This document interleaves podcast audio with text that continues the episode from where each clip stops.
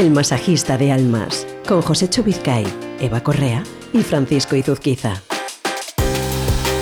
¿Qué tal? ¿Cómo estáis? Bienvenidos a una nueva edición de El Masajista de Almas, reunidos otra vez, como no, en casa de Josecho, con el libro del Masajista de Almas sobre nuestra mesa, entre micrófonos, mesas de sonido, ordenadores, con Alberto Espinosa los mandos técnicos, un servidor Fran Izuzquiza y, como no, nuestras estrellas del programa. Eva Correa, ¿cómo estás? Muy buenos días, Fran. Pues muy bien, la verdad que feliz de volver aquí, a casa de Josecho. Aquí estamos, con él, con Josecho Vizcay, ¿qué tal? Buenos días, Fran. Buenos días, Eva. Buenos, días. Espi. Encantado. Encantado de estar aquí porque estoy en mi casa, estoy en casa con vosotros. Eh, encantado de un nuevo episodio y capítulo del Masajista de Almas, con muchas ganas de, transmitir y de, aprender de vosotros y de, y, emprendiendo. Emprendiendo. emprendiendo estamos. Os recuerdo a todos los que escucháis este podcast que podéis participar, que podéis mandar vuestras preguntas, vuestras dudas, los temas que queráis o cualquier consulta que queráis hacerle a Josecho. Porque no, hay dos vías. A través de WhatsApp 652 296996 652 296996 contestaremos entre todos, con Eva, con Josecho, conmigo, con un servidor. Y si queréis algo más específico para él, info arroba elmasajistadealmas.com info arroba elmasajistadealmas.com. Dicho todo esto, Josecho, hoy tenemos el gustazo, el honor y el placer de recibir bueno, en realidad recibes tú, porque es tu casa, a nuestra primera invitada. Esta, casa ya es compartida. ¿eh? pues sí, eh, gracias, Fran. Recibimos con muchísima ilusión y, muy agradecidos la visita de Teresa García Lozano. Teresa García Lozano, psicóloga clínica, eh, coach y además compagina la práctica de la psicología clínica y, del coaching con la coordinación académica del Instituto Superior de Estudios Psicológicos de Madrid. Eh, buenos días, Teresa. Muchas gracias por estar aquí con nosotros. Buenos días a todos. Es un verdadero placer. Gracias, Fran, José, Cho, Eva. Me encanta estar aquí y de verdad muchísimas gracias por hacerme partícipe de este, de este buen rato. Estamos encantados, estamos seguros también que tanto nosotros como nuestros oyentes vamos a aprender hoy mucho de ti. Y, para empezar, en, eh, salseando, te voy, a, te voy a hacer una pregunta y es que desde tu punto de vista, qué cualidad eh, define al emprendedor, porque hoy lo que trabajamos en nuestro, en nuestro episodio es el perfil o los perfiles del emprendedor. Eh, Teresa, ¿qué cualidad crees tú que define a un emprendedor?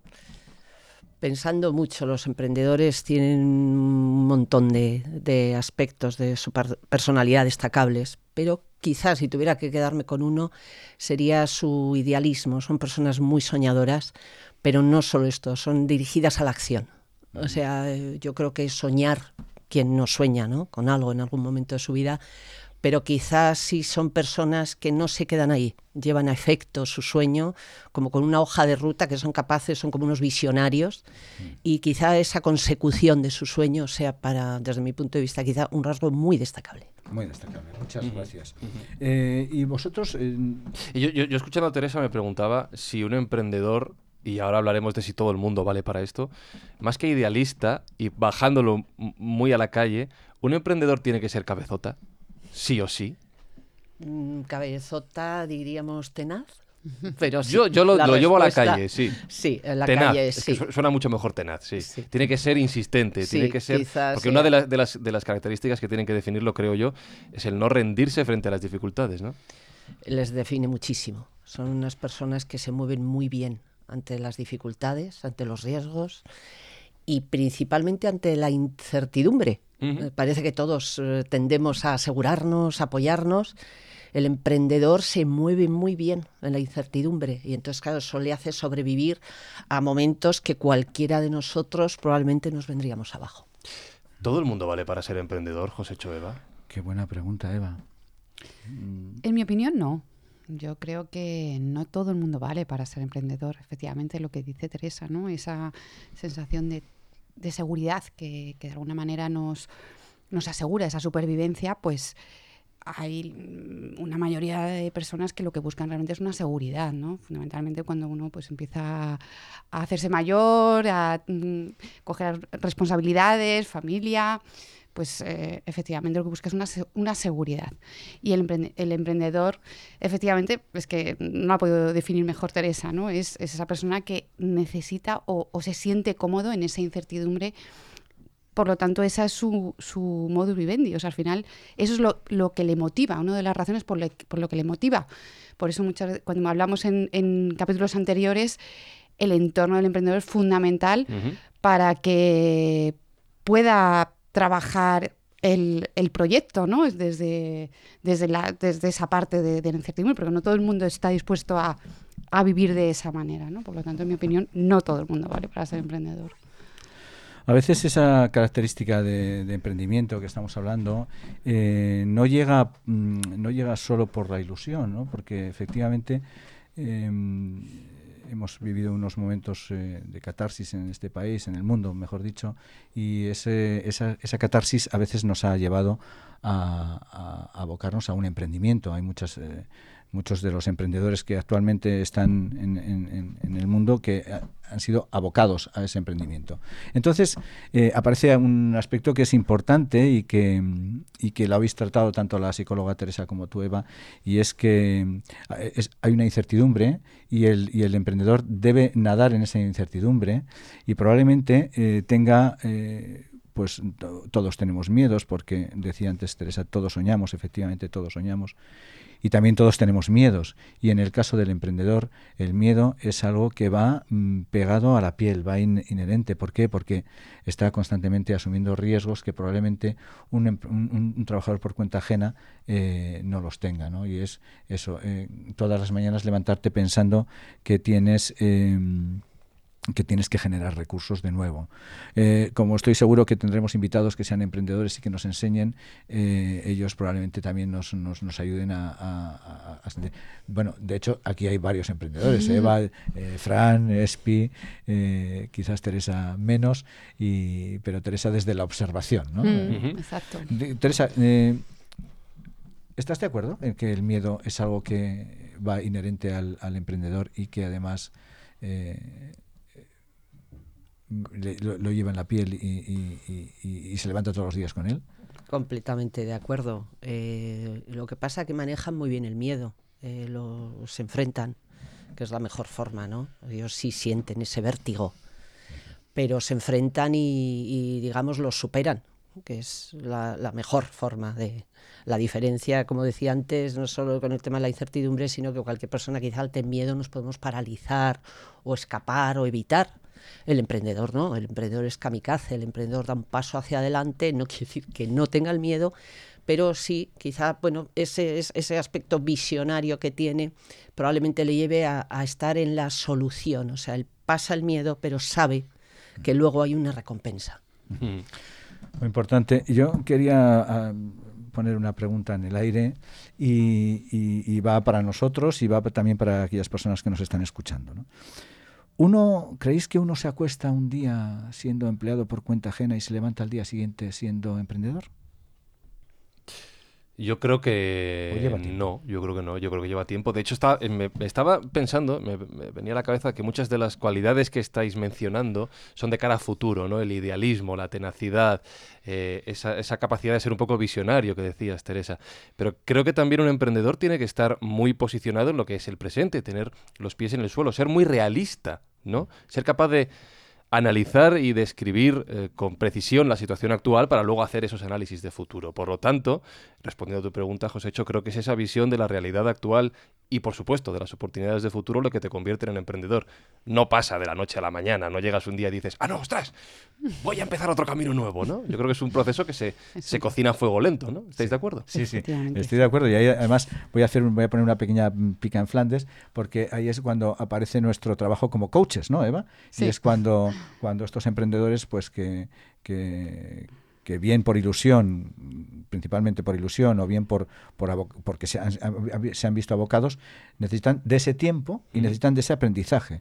Y, y como hablaremos en, otros capítulos y en este también, eh, ese aprendizaje eh, tiene muchísima más eh, profundidad y tiene muchísimo más objetivo cuando está acompañado de un coach. ¿no? y trabajamos en, en, el plan de acción. En el plan de acción, efectivamente. no puede ser que no puede ser que no haya un programa del de, masajista de almas que no se hable de, de algo de coaching. Y en ese plan de acción, mm, pues sin duda tiene que aparecer el aprender a, emprender aprender a emprender. Parece un trabalenguas, pero es aprender a emprender. Y en ese aprender a emprender yo pondría un, pequeño matiz. Y es cómo comunicamos, cómo nos comunicamos, cómo nos comunicamos a nosotros mismos, qué nos decimos, qué nos decimos de ese plan de acción de, de emprender, qué vamos a hacer. ¿eh? Y si nos decimos algo que nos, que nos potencia, pues igual mm, tenemos más empuje. Y si decimos algo que nos frena, igual tenemos menos.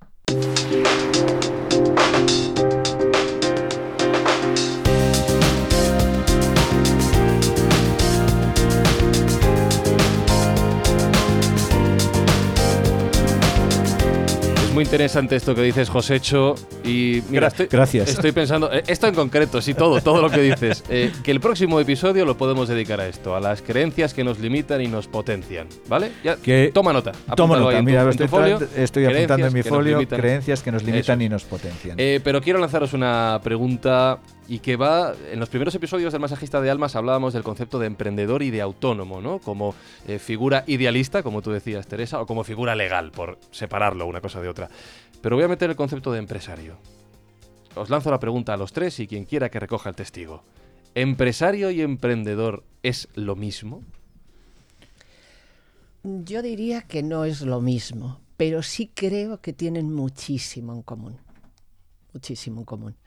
Eh, el empresario, digamos, quizá tenga una motivación, eh, parece, ¿no? Más eh, sujeta a un objetivo económico de creación de, empresa, de empleo, de crecimiento pero insisto que tampoco el emprendedor podemos decir que no mm, persiga también un beneficio económico en su sueño creo que va acompañado, creo que tienen mucho en común.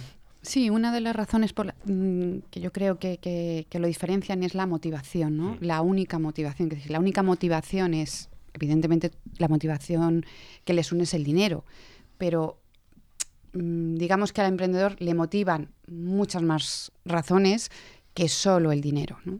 Entonces, bueno, ahí es un poco la, la diferencia entre emprendedor y...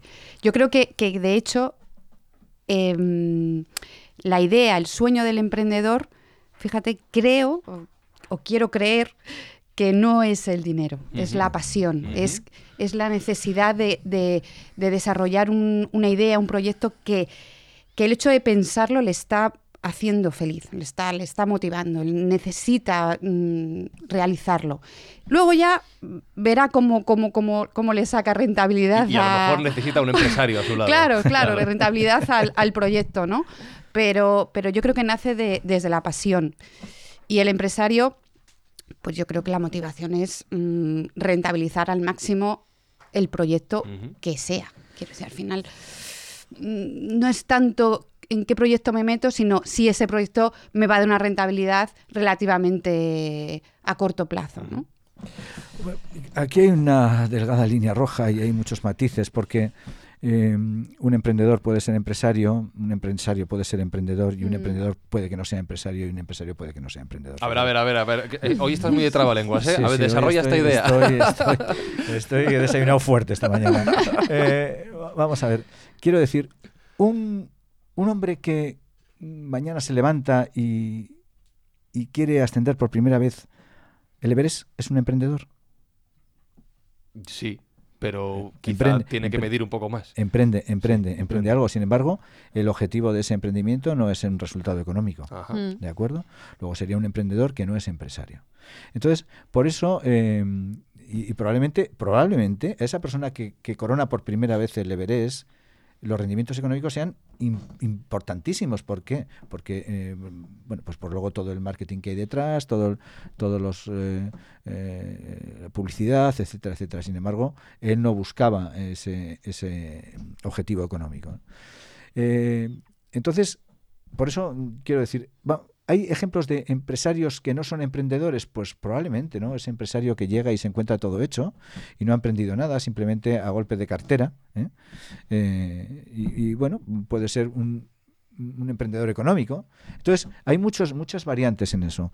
Eh, nosotros estamos con unos y con otros, trabajamos para unos y con otros como coaches y ahí vemos eh, efectivamente la, diferencia. Probablemente la diferencia está en las aptitudes con P y en las actitudes con C. ¿no? La actitud que, le lleva a un hombre a, subir un, monte, eh, el monte más alto de la Tierra sin que tenga ningún tipo de compensación externa a él eh, eh, y que sin embargo tiene una, una compensación interna eh, inmensa. Entonces, por eso hay, hay, matices. Cuando hablábamos hoy con nuestra psicóloga Teresa, que espero que, que vengas en más, a más programas para ayudarnos, por eso había esa diferenciación, ¿no? que, que, ella hablaba de la tenacidad ¿no? y, de la, y de, la, de la cabezonería que, Decía, que decía Fran. ¿no? Fantástico, ¿no? porque un, un emprendedor, pues probablemente igual con, un, con, con con mucha suerte no se caiga nunca en el camino, pero un emprendedor se va a caer en muchas ocasiones y la capacidad que tiene esa tenacidad, esa cabezonería de levantarse y, bueno, Eva, tú y yo y, Fran tenemos muchas en carnes propias, ¿no? Y, esa capacidad de, levantarse y seguir adelante con el objetivo que tenemos, que es el objetivo que hemos soñado, ¿no? Entonces, eh, entiendo que para los eh, emprendedores, para los empresarios también que tengan esa pasión, en los momentos de dificultad que a todos nos ocurren, como bien ha dicho Josécho, el coaching les puede ayudar, les ayuda, entiendo que busca reconectar con esa pasión, ¿verdad? El reconectar con ese sentimiento que les ha llevado a comenzar a seguir y, por qué no, también a superar esos momentos complicados, ¿no? Sí, y sobre todo yo creo que, mm, bueno, perdóname Teresa, que quería dejarte contestar lo que ha comentado, pero me, ha salido. es, eh, sobre todo, ayudarle a conocerse, el autoconocimiento. O sea, el coaching es una herramienta muy importante para saber lo que es uno, ¿no, Teresa? Eh, desde luego que sí, Eva, pero quizás sí que me gustaría introducir un, matiz. Eh, yo creo que la presencia del coach, del coaching, cada vez más en, en las empresas, los emprendedores empiezan a rodearse de equipos yo creo que tiene muchísimo que ver con el momento que estamos viviendo en general. Eh, yo creo que hay una, una especie de, Estamos todos contagiados de una necesidad de bienestar. ¿eh? Se habla muchísimo de bienestar, se habla de bienestar. Yo creo que los emprendedores probablemente son unas personas mm, en muchos aspectos muy dañadas, como mencionabais ahora, con una capacidad de resiliencia espectacular, pero que quizá en esa gran dosis de inteligencia emocional que tienen, empiezan a rodearse de equipos, de coach, y eh, de forma que rentabilicen más, que no se desgasten tanto, que no sufran tanto, incluso, digamos, lo hablabais en, otros programas, ¿no? Las consecuencias que tiene el, eh, su sueño, el llevar a cabo ese sueño en su entorno, en su mm, familia, ¿no? Mm. Entonces, quizá, pues, para evitar, ¿no? Llegar a un desgaste excesivo creo que sí que estamos eso, contagiados de un positivismo y de esa búsqueda de bienestar.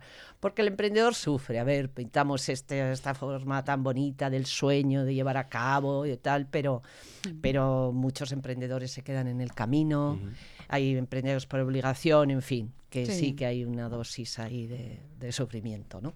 como se habla, como perdón, como se habla en la psicología del bienestar y del bien ser, ¿no? bien ser y bienestar. Bueno, Josécho, ¿Mm? ha llegado el momento. Teresa, te dijimos antes de empezar que esto se hace corto y estamos llegando al final. ¿Es así? ¿Se ha hecho corto? Cortísimo, sí. Todavía no hemos empezado a hablar. ¿No podíamos hacer una excepción? prométenos que vas a volver. Prometido. Estaré encantada de compartir este rato. Me ha encantado. Muchísimas gracias. Gracias, a vosotros. Y Josécho, llega el momento de cerrar el capítulo, el episodio del Masajista de Almas con una historia. Bueno, pues eh, hoy vamos a contar la historia de un emprendimiento. Es, una, familia con la que yo he estado trabajando eh, como coach fuera de España. Y os voy a contar cómo, sucedió. Eh, el fundador de esta, de esta empresa, que ya tiene unos años, 80 y bastantes, bueno, comenzó en una empresa siendo el repartidor de la empresa. Pero él dentro de, su mente, su sueño, era ser empresario, pero claro, era repartidor de la empresa. Entonces, em, él por las noches, él, se llamaba Luis, por, las noches se dedicaba a estudiar, a estudiar.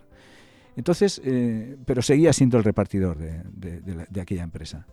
Entonces, eh, en una ocasión, mm, estaba reunido el, máximo accionista de aquella empresa con su equipo administrativo y tenían un problema que no sabían solucionar que no sabían, ya, estaban ahí, oh, tal, no, podemos, ¿qué, ¿qué, vamos a hacer? Pum, pum, pum.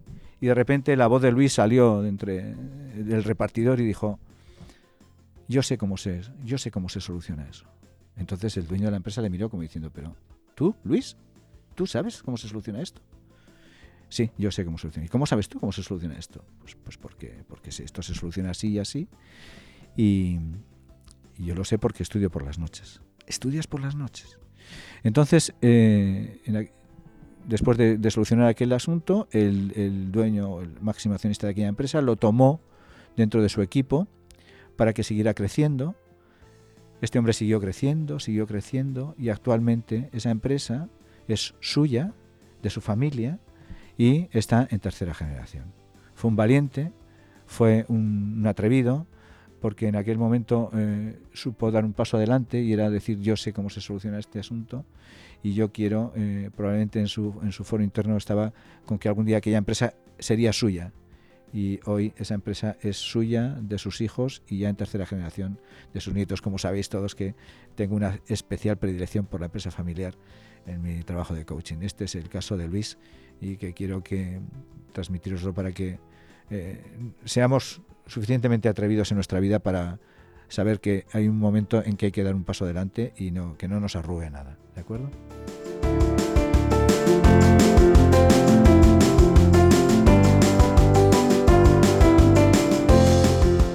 Teresa, que habla mucho mejor que yo, lo ha definido muy bien como tenacidad.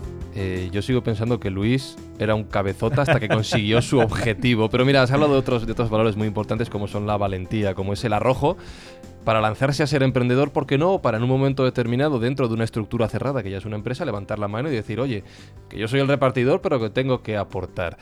Y en ocasiones nos da miedo dar ese paso. Así que miedos fuera. Miedos fuera. Claro que sí. ¿eh? Miedos a por ello. por ello. Bueno, pues hasta aquí hemos llegado por hoy, por esta semana. Eh, recuerdo, como siempre, nuestro WhatsApp 652 296996 652 296996. Cualquier pregunta, comentario, sugerencia que tengáis, nos mandáis una nota de audio y la escucharemos aquí en el Masajista de Almas. Y si queréis contactar con Josecho, info arroba elmasajistadealmas.com. Y por cierto, si queréis más historias como la que acaba de contar, tenéis su libro, El Masajista de Almas, disponible allá donde busquen los libros, básicamente. ¿eh? Es muy fácil de encontrar. Una donde hay libros. Eso es, donde hay libros hay masajista de almas y donde hay podcast estamos nosotros. Eva, muchas gracias una semana más. A ti, Fran. Josécho, muchas gracias. A ti, Fran. Eva, gracias. Eh, Espi, como siempre, gracias. Y Teresa, muchísimas gracias por estar con nosotros hoy. Gracias a vosotros, me habéis hecho un regalo.